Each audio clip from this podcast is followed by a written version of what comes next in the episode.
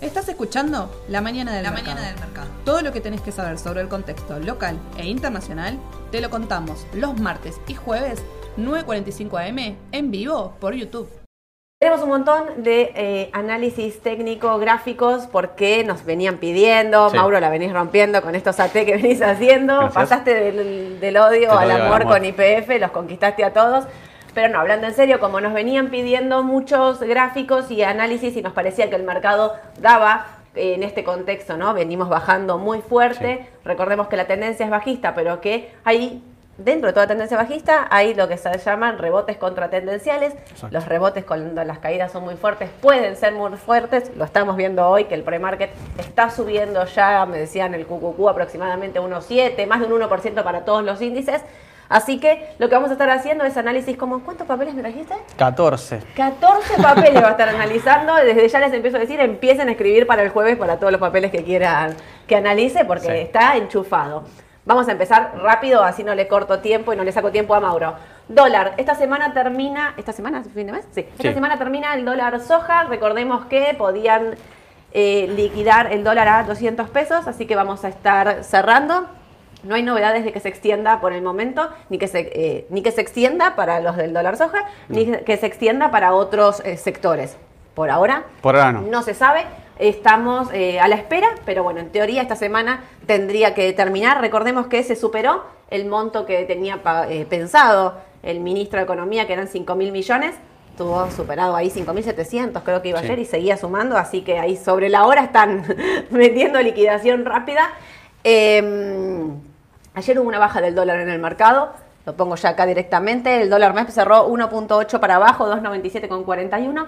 Muchos rumores dando vuelta, pero todavía no se sabe. Va a haber una cuestión ahí con el dólar tarjeta, que esto sí ya los venimos diciendo. Recuerden, para los que van a viajar, para los que van a hacer consumos en el exterior, se van 750 millones de dólares por mes, que el Banco Central obviamente tiene pocas reservas, no las tiene, así que va a haber cambios en el dólar tarjeta. A- Todo aparentemente, o sea, como se termina el dólar soja, arranca el- las restricciones al dólar Sí. tarjeta. Hay ahí una, un- rumores de que puede haber limitación de consumo, de precio. Bueno, vamos a ver en tanto, muy atentos a seguir dólar MEP y contado con liquidación, que ayer bajaron. Hoy vamos a ver qué es lo que pasa. Recordemos que la tasa está muy alta, que era una oportunidad, pero que el dólar empezó a meter presión. Y esto también tenía que ver, y aprovecho un poquito para contar esto. Vieron que nosotros pensábamos, bueno, con la tasa bien alta, no sé si se escucha, pero afuera hay una cantidad de bocinazos que, tipo, Sí, se- no sé, si están escuchando bien, avísennos, pero acá hay mucho ruido de fondo, si no, hablo un poquito más fuerte. Eh, en las últimas eh, semanas, cuando subieron la tasa, estábamos hablando de que con la suba de tasa el dólar tendría que haber estado tranquilo, digamos, ¿no? Directamente. Pero no pasó esto. De repente cuando salió lo del dólar, em- el dólar empezó a subir, a su- cuando salió lo del dólar soja, el dólar empezó a subir, a subir, a subir, a subir el MEP. Sí. Muchos rumores de qué estaba pasando, qué no estaba pasando, al final alcanzó la tasa, no alcanzó. Y en realidad, hablando con varios eh, colegas, economistas y demás, eh, empezamos a darnos cuenta que lo que estaba pasando y esas grandes compras de dólar que había en el mercado tenían que ver con la lectura que hicieron muchos sobre esta eh, circular que sacó el presidente del Banco Central, donde el presidente del Banco Central dijo, bueno, pueden no comprar dólar MEP solo los que liquidan soja 200, ¿se acuerdan? Claro. Cuando vos pones en, una, en un comunicado quienes no pueden, estás habilitando a todo el resto. y todo el resto, que eran todos los exportadores de lo que se les ocurra, estaban comprando dólar MEP.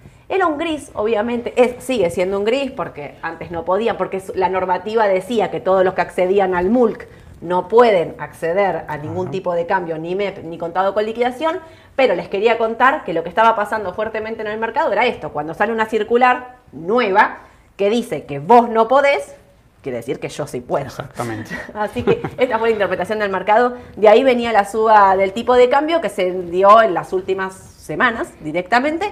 Ayer corrigió un poquito, pero muy atentos a lo que va a seguir eh, pasando con el tipo de cambio que, y ver qué cambios se vienen ahora en octubre. ¿no? Me parece que eso es clave.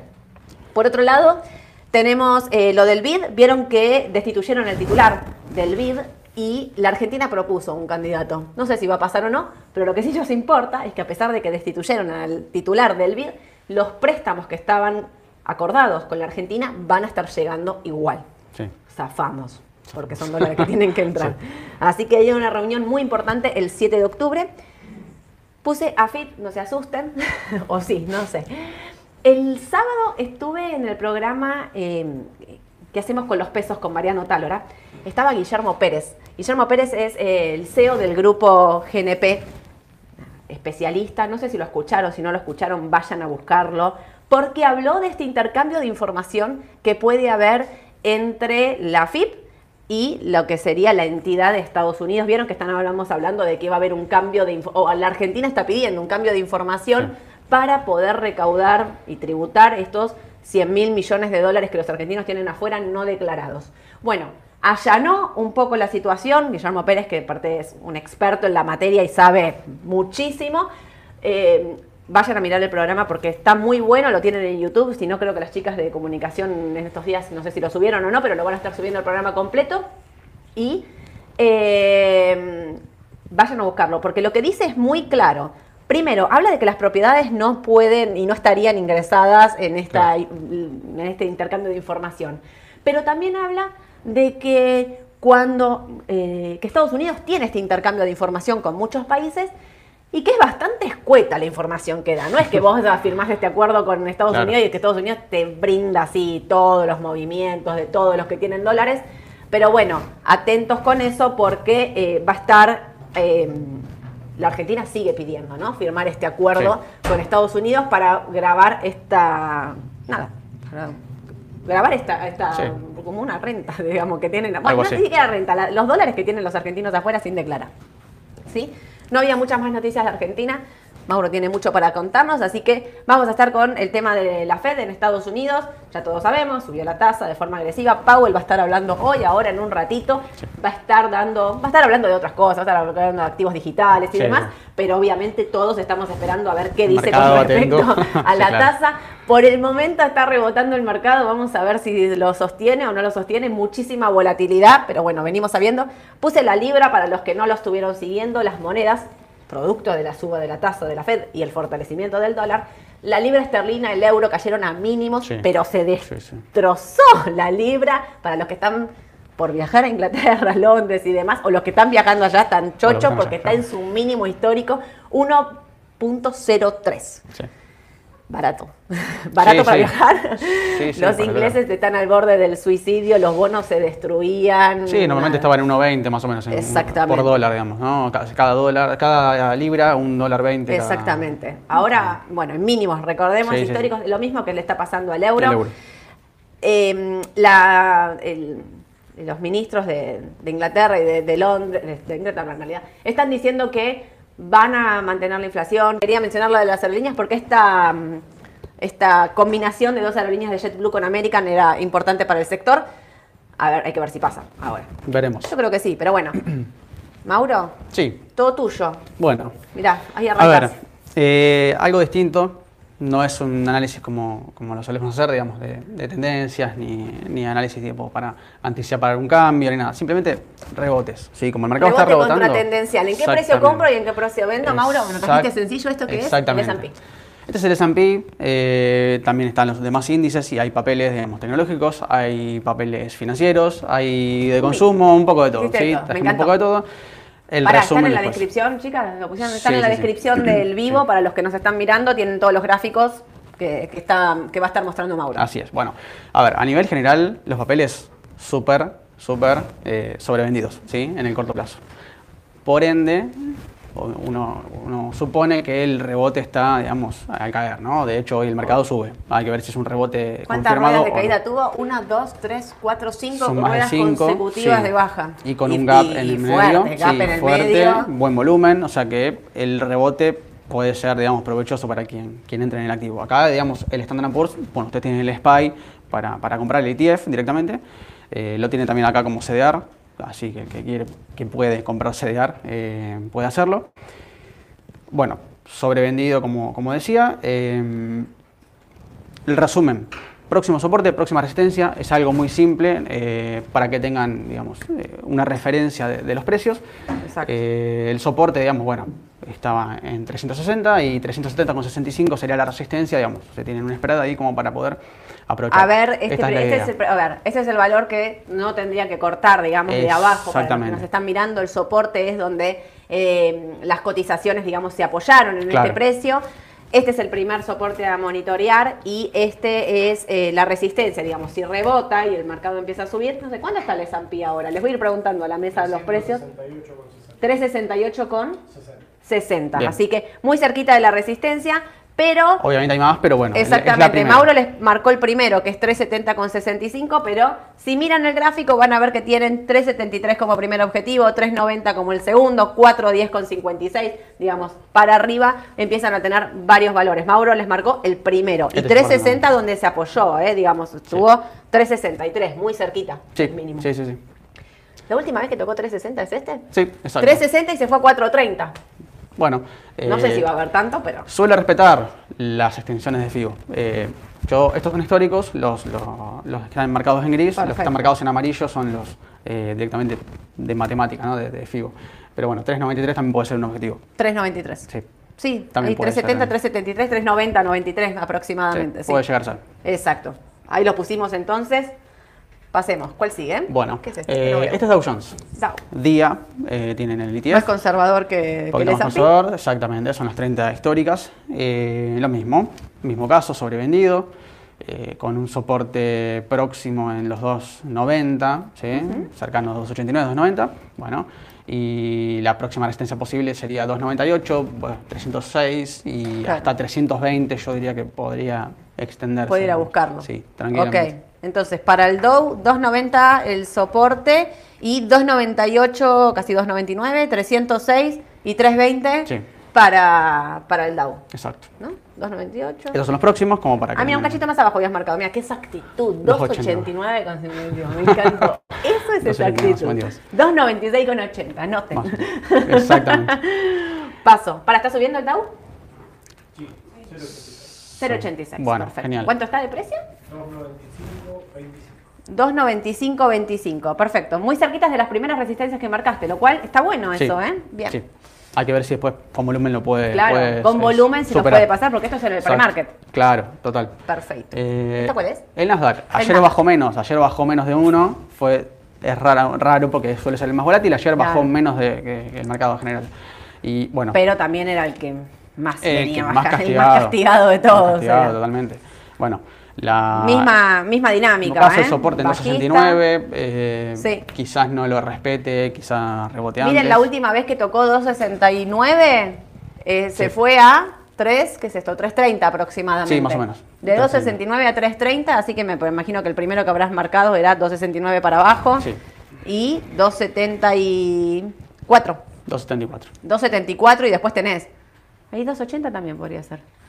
274, 299, 316, bueno, a, mí me gusta ese valor, ¿eh? 315, 312. Sí, puede andar en ese valor, sí. Puede ser. A ver. Eh, los próximos, digamos, lo, Perfecto. dentro de lo donde se mueve el precio hoy, porque bueno, tiene que confirmar el rebote. Por ahí es un rebote o por ahí no. Entonces, sí, sí, es, a, ver, dije hace un ratito que va a estar hablando Powell en un claro, par de horas. totalmente. Vamos a definir ahí. O sea, la tendencia es bajista y estamos hablando de un rebote de corto plazo después de cinco ruedas de caída brusca. Sí fuerte. Pero bueno, seguimos. ¿Cuál viene? Ay, no, toqué mal. Ahí me matan. ¿Qué hice? Ahí va, Apple. Ah, no, no, no, no, estaba bien. Genial, Apple. Papel tecnológico, papel, digamos que también, bueno, viene con una tendencia más quizá un poquito más lateral, eh, no, no tan pronunciadamente bajista, había hecho un doble techo sin tiempo. ¿El doble techo lo tiene que no veo los precios? Digamos, está en. Ahí 179. sí, más o menos, 180 dólares 180, en la zona de precios. Eh, también, acá, bueno, yo les traje más que nada para que vean la, sobreventa del mercado, eh, las bandas de volatilidad. En todos los activos marqué las bandas de volatilidad como para que vean dónde se puede llegar a mover el precio en el corto plazo. ¿no? Es muy cortoplacista esto. La compresión del gráfico es diaria, no ajuste en horario ni nada para no complicarla simplemente para, para que vean cómo está el activo sobrevendido. Bueno, en este caso el soporte está... ¿Cómo se frenó ahí? Justo sobre la... esos 150 ahí que no, que no por ahora no perfora, mejor. Mejor, que no los perfore, por favor. ¿Cómo está Apple?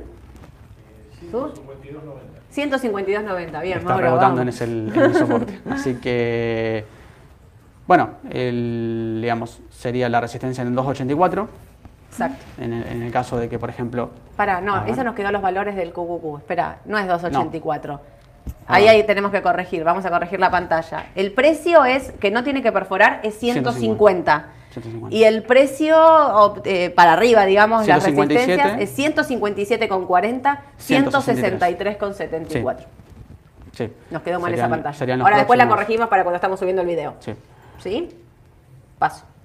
Bueno, Microsoft, otro papel tecnológico, un poquito quizás menos volátil por ahí de los más históricos de, Wall Street. Eh, también súper sobrevendido hace rato, ya desde principios de septiembre, que viene, viene en, niveles muy bajos. Los de Microsoft, los que siguen el papel con la tendencia bajista que tiene, pero miran los fundamentals, la nube, lo miro a Ale acá, Ale, algo de Microsoft nos tenés que armar, ¿eh? porque em, los que siguen el papel y el sector, digamos, dicen que está en una oportunidad para el largo plazo increíble.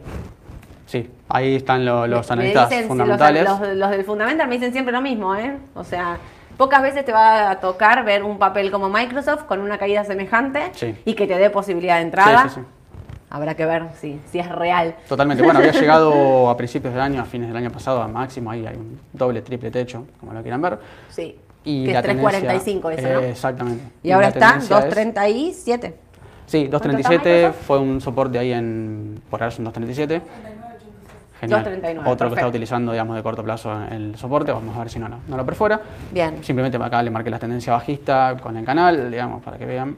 Tienen un soporte, tanto soportes estáticos como dinámicos, así que pueden utilizarlos. Yo creería que la, primer, la primera resistencia sería, bueno, en torno a los 2.45 y después hacia los 2.70. Tranquilamente podría llegar a 2.70 si el rebote es. ¿Y 2.37 para abajo? Sí. 2.27. 2.27 más o menos. aproximadamente, 2.45 para controlar. Esto se llega a perforar el 237 de ahora. Ok. Ah, bien. Atentos ahí a ese valor entonces. Sí.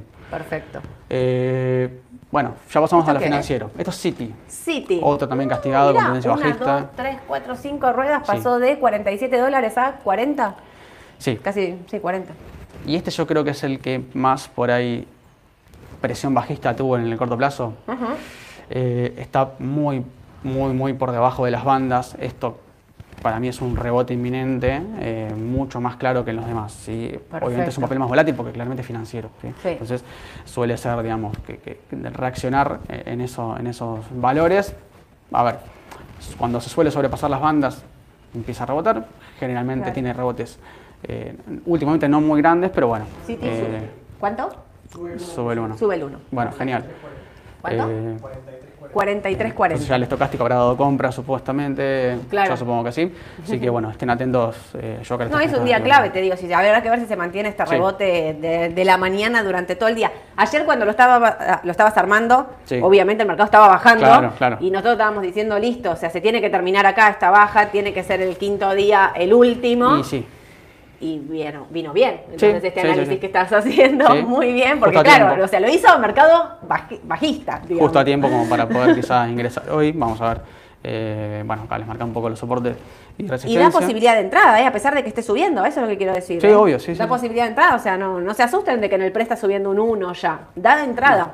no, porque el rebote puede durar varias ruedas y puede llegar sí, Y aparte cuando hablamos siempre de rebote, digamos, los objetivos nosotros marcamos de corto plazo son siempre un 8, un 10%. Claro, más o Esto tiene que ser, ¿no? Entonces por eso pusimos estos papeles que más allá de todas las resistencias que les estamos marcando, los objetivos que nosotros ponemos, incluso acá en Raba, son siempre del 8 10%. Sí. Acá entonces tenemos City. Referencia de City. Bueno, acá les traje otro papel financiero, el JP Morgan. Eh, pude haber elegido el Morgan Stanley, cualquiera es lo mismo. El sector financiero viene bastante castigado por el tema de las tasas de interés también. Eh, otro papel que también está dando mucha sobreventa en el corto plazo, quinta rueda consecutiva de baja y con volumen fuerte, al igual que City, son muy similares los gráficos también. Tendencia bajista, obviamente, de largo plazo, pero en el corto plazo yo creo que está para el rebote y quizá si vence los 110 114, tranquilamente puede llegar a 118. Entonces están 118 es un numerito importante, ¿eh? Sí, que también coincide con, con, la residencia dinámica del canal. Así que eh, eh, ténganlo en cuenta también. 117, 118 es un precio como para un rebote. Es un buen spread. En Imagino que sube también, ¿no? Estoy como repetitiva, pero sube, ¿no? También. Está. Sí. no, a ver, todavía. Si hay alguna que esté. Yo estoy diciendo que todo sube, sube, sube. Si hay alguna que no está subiendo, avísenme atrás de la mesa. JP Morgan, entonces 105,37, 110,68. Pero coincido, ¿eh? Con Mauro en que superando estos 110 Sí. Con 70 aproximadamente, me parece un buen número 118 ahí para ver si... Sí, tanto City como... Justo porque este coincide. Tanto City como JP Morgan no creo que sobrepasen, o sea, no creo que perforen el soporte, vienen de mucha mucha venta con mucho volumen y si no lo hicieron antes me parece que ya... Volumen de hoy es clave, que el rebote de hoy sea con mucho volumen es clave para que se extiendan las próximas ruedas en el caso de que hoy llegue a durar todo el día. Y si es una baja y si esto solamente es un, digamos, una falsa alarma, un falso rebote, que sea, si es una baja, que sea con poco volumen, también es bueno. ¿sí? Tal cual. Eh, que sea con menor que el anterior. Tal cual. Así que bueno. Eh, Avanzo. Sí. Este JP Morgan. JP Morgan. ¿Este? Coca-Cola. Coca-Cola es el único que quizás acá es la excepción a la regla ¿no? de todo el mercado. Es el papel que va a la suya, que hace su tendencia. Eh, yo acá le marqué. Sí, porque cuando lo mirás en el año está uno abajo, me parece, y los índices están. La nada misma. 23 abajo. Sí, no, y aparte la tendencia. Claramente un sector de de consumo defensivo en un mercado bajista. Totalmente. Bueno, acá yo les traje directamente el, canal de regresión de 600 ruedas. O sea, 600 ruedas hacia atrás. Este es el promedio de precios de desvíos eh, en el precio de 600 ruedas. O sea, si uno no es que es de corto plazo, esto es 600 ruedas. O sea, es todo el mercado, todo el año. Me voy a alejar para verlo mejor. Todo el año. Fíjense que solamente pudo perforar acá el canal, que esperemos que vuelva, a ver qué pasa, pero es clave quizá, yo ahí les puse una resistencia y un soporte clave marcado acá, esto es, el soporte marcado acá es dinámico, es a ojo, ¿sí? esto es aplicado directamente en la herramienta de la regresión. Eh, algunos dicen que por ahí más de un 5% no se puede eh, sobrepasar. Si rompe ese 5%, después, bueno, es clave que te esté nuevamente la, el canal, la línea del canal, el, digamos, el soporte dinámico que puede llegar a ser una resistencia. sí, sí, digamos que estos 57 dólares, 57 con 87, la última vez que los tocó fue marzo aproximadamente, y de 57 se fue a casi 67 dólares. Claro. Lateralizó, estuvo ahí dando vueltas, fue vino, fue vino, acá lo mismo, casi se acercó, volvió un poquito más abajo, 64. Clave los 60. Clave los 60 dólares. Clave los 60 que coincide Em, Muy. Con el, con el canal, sí, con el dinámico, el soporte dinámico. Ese es clave para que, bueno, obviamente debería superarlo, ¿no? Para no, no estaría hablando de un cambio de tendencia, por ahora no. Obvio. Pero bueno, es el papel que en todo el año eh, básicamente estuvo neutral, subiendo. Sí, sí. No, no, no, no respetó, digamos, lo, no se dejó llevar por el mercado. Realmente fue un papel defensivo. Sí, total. Si vos tuviste Coca-Cola en vez de un índice, fue realmente un papel defensivo, sin duda. Muy bien. ¿Qué pusimos acá? Entonces 57 con 44, 59 con 49. Sí, más o menos. Ahí en ese rango de 59 60 es un precio a, tener en cuenta. Me encanta la execución del número, te juro, me encanta. Sube Coca, ¿no? 0,60. 0,60. Perfecto. Avancemos. Avancemos. Walmart, otro papel de consumo otro papel defensivo. Cada vez que veo esta baja de Walmart, no Sí, un poquito más volátil que, que Coca-Cola, pero también otro que no llegó a sobrevenderse en el corto plazo, esto les quería marcar, en 14 ruedas no ah, llegó a sobrevenderse. Tres ruedas de baja nada más tiene. Solo tres, por eso también... Eh, no está sobrevendido. No está sobrevendido. Hay que ver cómo es el rebote, si es un rebote eh, definitivamente. Bueno, 133 sería eh, en dólares el precio a monitorear, digamos, ¿no? El que menos ruedas de bajas tiene, por lo cual puede ser que el que menos fuerza tenga totalmente, ese rebote. Totalmente, ¿no? exactamente. Exactamente. Aparte, fíjense el volumen que tampoco fue un volumen grande de las bajas. Eh, de hecho, comparado con las bajas importantes, no tiene nada que ver. Entonces, es un papel quizá más lateral. Eh, me quedo con Coca-Cola. Entre Walmart y Coca-Cola me quedo con Coca-Cola. Yo también, sí. Perfecto. Bueno, está bueno también. Sí. 127 con 45, 133 con 65.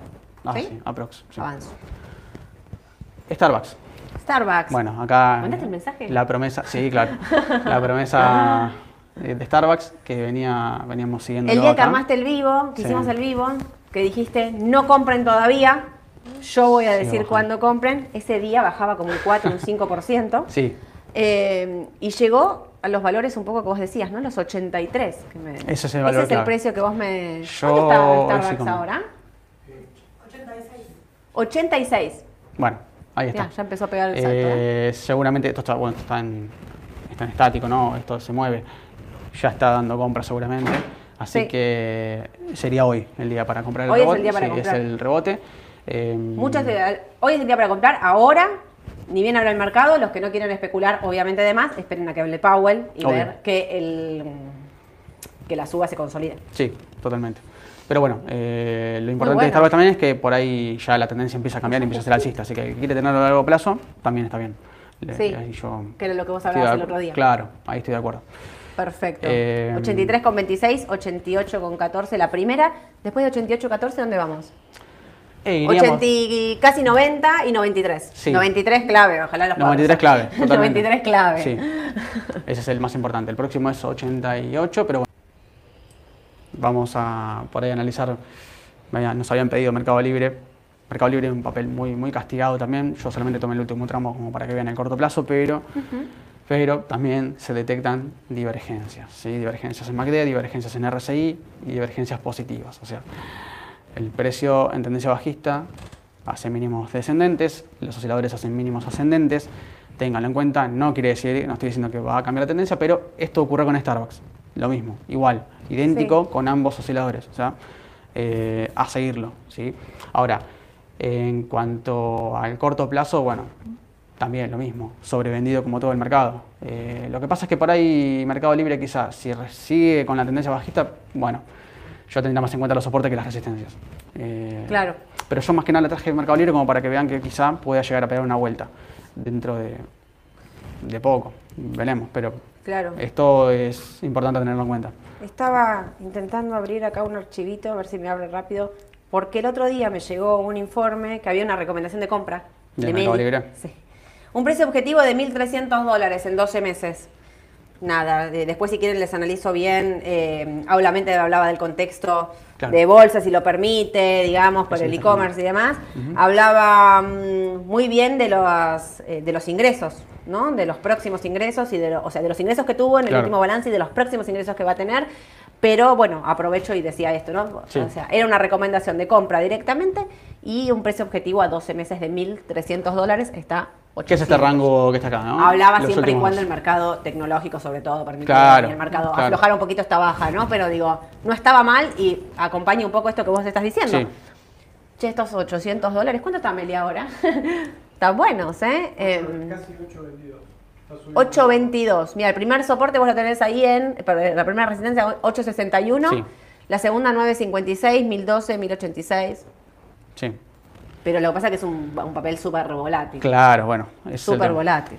Ese es el tema. El eh, o sea, lo que no habría que pasar nunca es que corte estos 6.20. El día que corte los 6.20, no, o sea, por Dios, que, no, lo, que no pase. No, estamos hablando de otra cosa y hay que pensar otro tipo de cosas, pero yo la verdad que lo veo con bastantes buenos ojos. No, no, no me disgusta. Creo que la tendencia bajista podría llegar llegado ahí al 6.20, 6.22, sería como... A seguirla. Sí, sí. A seguirla como Starbucks. Sí, total, como tendencia. Perfecto. 7.49 entonces el soporte y 8.61, em, la primera resistencia. Bueno, Tenaris. Tenaris. Vieron que yo dije comprar Tenaris. Se destruyó. Yo no soy vendedora de Tenaris con esos resultados ni, a palos, ¿eh? O sea, la, mantengo. Ayer muchos me preguntaban, me mandaban mensajes. Sole, ¿qué hacemos con Tenaris? Aguanten. Yo no vendería. No, never. no vendería Tenaris. 23 dólares ahí es un precio como bueno, 23, Pensé que podía aguantar más igual, ¿eh? La caída del mercado. Puede ser, sí. Puede ser que también, bueno, toque los 22 como lo hizo acá eh, en, julio. Eh, yo creo que acá la, baja es más fuerte, ¿sí? Esto, Yo no creo que rebote hoy, no sé cómo está en el pre, bueno, no, que no en el pre, pero... Eh, ¿Está subiendo cuánto? Bueno, ojalá. Sube un 4. Muy bien. No dije nada entonces. Viste que el mercado es así, no, porque el otro día bajó como un 8, ¿me claro, O sea, tiene que ver con eso. ¿Qué precio tiene? 25-13. Bueno, bien, ah, mira, 25-13, o sea, está acá en el medio, ahí más o menos, 25 y pico. Bien, bien, es un buen número. Sí. Em, Yo me la jugaba que llega a 23, pero bueno, bueno se adelanta un poco. Genial, sí, genial, mejor, con todo lo que suba. Obvio, em, sí, obvio. Bueno, súper también sobrevenido, obviamente con, el gap que abrió el otro día. Sí, lo vi ayer. Eh, pero bueno, tengan en cuenta también que es un papel bastante... Volátil. Sí, total. Muchos gaps. Muchos gaps, pero recordemos el tema de los fundamentos que el otro día que eran buenos. Sí. 23.69 para arriba, 25.61, para que ya les decimos la próxima. 27.15, 27.15, 28.25, 29.03. Sí. Yo el otro día había dicho eh, precio objetivo a un año 36 dólares, que era lo que decía el informe que yo estaba leyendo. Bueno, eh, puede ser, sí, tranquilamente. Habría que ver. Sí, habría, que seguirlo también por Dependemos de, de Power. Todos dependemos de Power. Estamos en las manos de Power. eh, bueno. ¿Qué es esto? Galicia, también lo habíamos traído el otro día. Galicia es para simplemente un repaso. También tenemos IPF. Eh, soporte. Habíamos dicho que no podía pasar los 9 dólares con 30. Claro. Claramente ahí se ve. No los pudo tocar, no los pudo superar, mejor dicho. Baja. Y desde el mínimo de 5.90 por ahora no está llegando, no estaría. Eh, es un papel que nosotros habíamos hablado el otro día que es una tendencia más lateral, que por ahí no tiene, no, no tiene que ver con IPF, que por ahí habría iniciado una tendencia alcista, yo había explicado las posibles resistencias y soportes futuros. Eh, en este caso no, es una tendencia lateral, por eso yo utilizaría de corto, también otro papel sobrevendido. Eh, yo compraría para rebote. ¿En estos precios? Sí, yo compraría para rebote. ¿Cuánto está Alicia? 8.10. 7.75 el primer soporte, la, segunda, la resistencia 8.71. Después de 8.71, ahí pusiste 9.04, es 9.04, 9.30. Sí, más o menos. sí. claramente. Eh, 9.72 también puede ser. Y bueno, ya después a 11 dólares por ahí fue el. Si, los, si los lograra superar, sí. sería un buen Sí, pero son buenos spreads de corto plazo. Bueno, pero es una oportunidad. El otro día dijimos que no compraríamos Galicia, en este momento sí compramos Galicia de corto plazo. Sí, sí, yo sí compraría. Exacto. ¿Y está? Bueno, IPF, para repasar lo de la otra vez, por si alguien no nos vio, si alguien quería repasar el tema de los valores. Bueno, eh, yo sigo pensando que 5.60 podría llegar a ser eh, un soporte. Vamos a ver, por ahí no retrocede. Eh, no retrocede lo, suficiente como para que sea 5.60, pero bueno, fíjese que te respetó el primero que es 6.26. 6.26. 6.26, por ahí se frena ahí, veremos en el caso. En el caso de que no. A mí PF igual lo que me llama la atención, no sé si vos pensás lo mismo que yo, pero digo, estos días ponerle que el mercado se destruía, no todos los días IPF se destruía, incluso igual que los papeles argentinos, bajaba Macro, bajaba Galicia, bajaba Tenaris 8%, tipo, todo. Sí, IPF no. IPF. No. Hacía. O sea, me da a pensar que, que está entrando plata por ahí. Puede ser. Lo dejo por ahí. Sí, sí, sí puede ser. Lo dejo bollando. puede ser, puede ser. Quizá la corrección fue esa, el máximo, y bueno, a partir de ahí habría que calcularlo, pero eh, si esa fue la corrección, bueno, no creo que tenga nuevamente impulsos como este. Me parece. No, no, obvio, porque la corrección eh, es muy baja para que tener un impulso del 160%. Me parece que, salvo que tenga un comportamiento muy raro que, no, por ahí no, no, podamos anticipar, pero el papel, digamos, no ni siquiera entró en sobreventa. O sea, fíjense que la baja no fue tan fuerte que ni siquiera entró en sobreventa, lo están diciendo acá los osciladores. O sea, no, tuvo una baja fuerte como nos esperamos. Si es que rebotó. Sí, sí, tuvo, yo creo que fue en cuando abrió con el gap, quizá dije, ahí sí, bueno, ya con el gap, con, el volumen que, Igual ayer empezó bien, empezó bastante bien, tres y pico arriba y después terminó casi neutra. Sí, sí. Hay que ver qué pasó igual fue un día raro. Fue raro, sí, fue raro. Un día muy raro. Eh, Para las cotizaciones que iban y venían, mucha volatilidad, a eso me estoy refiriendo puntualmente. Em, entonces, eh, eh, IPF, perdón, se me había ido. Sí. IPF, el soporte es 560, 565, lo que Mauro viene ya diciendo de Antem de hace varios días. La resistencia es 730. 730 de los que no pasó. El día que pase los 730, la gente se junta a descorchar. Ahí sí, ahí sí, porque bueno, 730 es un valor que había testeado ya varias veces con buen volumen, no lo pasó. Entonces, bueno, eh, es el valor clave. De corto plazo es el valor clave como para que empiece a, a superarlo. Obvio. Esperemos. ¿Hay alguno más? Eh, no, ya está. Perfecto, ya está. Hiciste de todo. Más no te puedo pedir, olvídate. 14 papeles metió en. ¿Cuánto? ¿15 minutos? Sí, más o menos. Impecable. Escúchame, hago. Mmm, mirá, consulta técnica. ¿Tenaris habría formado una cuña alcista con resolución bajista? ¿Dónde está? Lo veo otro de Galicia. Tenaris. Tenaris, acá, está. ¿Tenaris habría formado una cuña alcista con resolución bajista? Sí, puede ser. Puede ser, ¿eh? Puede ser, habría que ver. Julio, septiembre, junio. Sí, puede ser. Agosto, septiembre, sí, más o menos. Son tres meses, puede llegar a ser una cuña tres meses. Sí, sí puede Esto ser. Esto puede llegar a ser acá. Eh, ¿Lo analizamos el jueves, un poquito más? Sí, bueno, la cuña debería testearse después, igual que cualquier figura de, continuidad. Si es una figura de continuidad, sí. Ahora, si es Sí, generalmente son de continuidad las cuñas, pero bueno, eh, eh, vamos a analizarlo bien. Lo analizamos el jueves. El jueves vamos a contestar esa pregunta, entonces, para el que la acaba de hacer. Sí. Em, Tengo una noticia de Amazon también. Eh, me, la pasó Valle, así que bueno, gracias. anunció la venta exclusiva Prime en octubre, bueno, un nuevo evento de compras global de dos días exclusivo para sus, sus, suscriptores. Así que bueno, ah, tengan en cuenta porque puede ser importante también para el precio. Compren una gift card. También. Antes de que el dólar se les vaya la Totalmente, sí. Basta, Soledad, de dar esos consejos. Eh, muy bueno. ¿Esto es en octubre? En octubre. Bien, porque entonces en el balance que viene después siempre representa las ventas de esos días. Si tuvo muchas ventas, puede ser un buen dato para el balance. Sí, podemos verlo también gráficamente Amazon, a ver cómo, cómo viene. Tengo muchas preguntas del Merval. ¿Qué pasará con el Merval? ¿Seguirá corrigiendo? ¿Alguna acción para entrar ahora? Gracias. ¿Cómo vemos el mercado local? ¿Hasta dónde llegará la corrección? De Argentina más o menos eso. Em, la caída del Merval se explica con las medidas de política monetaria de la Fed. ¿Ven otras razones? Yo creo que el Merval argentino corrigió sobre todo por bueno, acá no tengo IPF, no sé dónde está, pero sobre todo por la suba que tuvo el Marval argentino. Había subido, el otro día Mauro lo, analizó, 80%, era lógico una toma de ganancias. el otro día me preguntaron, justo en el programa que hacemos con los pesos, y yo hablé solo de recompra argentina, digamos, previendo un escenario de un rebote en el corto plazo. Pero a mí me parece que Argentina, divido las inversiones de Argentina y de Estados Unidos, Estados Unidos está en una tendencia bajista y Argentina no está en una tendencia bajista. Los gráficos y los análisis son totalmente distintos.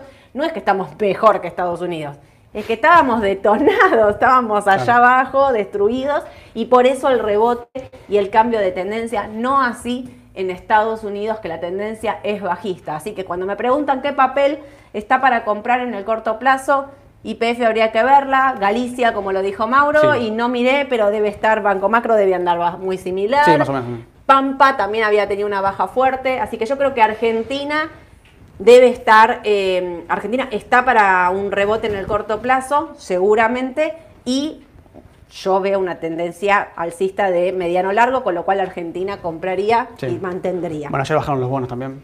Los bonos, bueno, ahí ojo, los bonos eh, subiendo el riesgo país. El tema de los bonos, como digo siempre, justo me preguntan por temas subsidios. Ahora voy a contestar el tema subsidios. Los que tenemos en, eh, eh, cartera L30, como, bueno, ¿qué, hacen? Yo no vendería en estos mm, precios los bonos porque recordemos como que vienen manejándose esta franja, a L30 voy a hablar.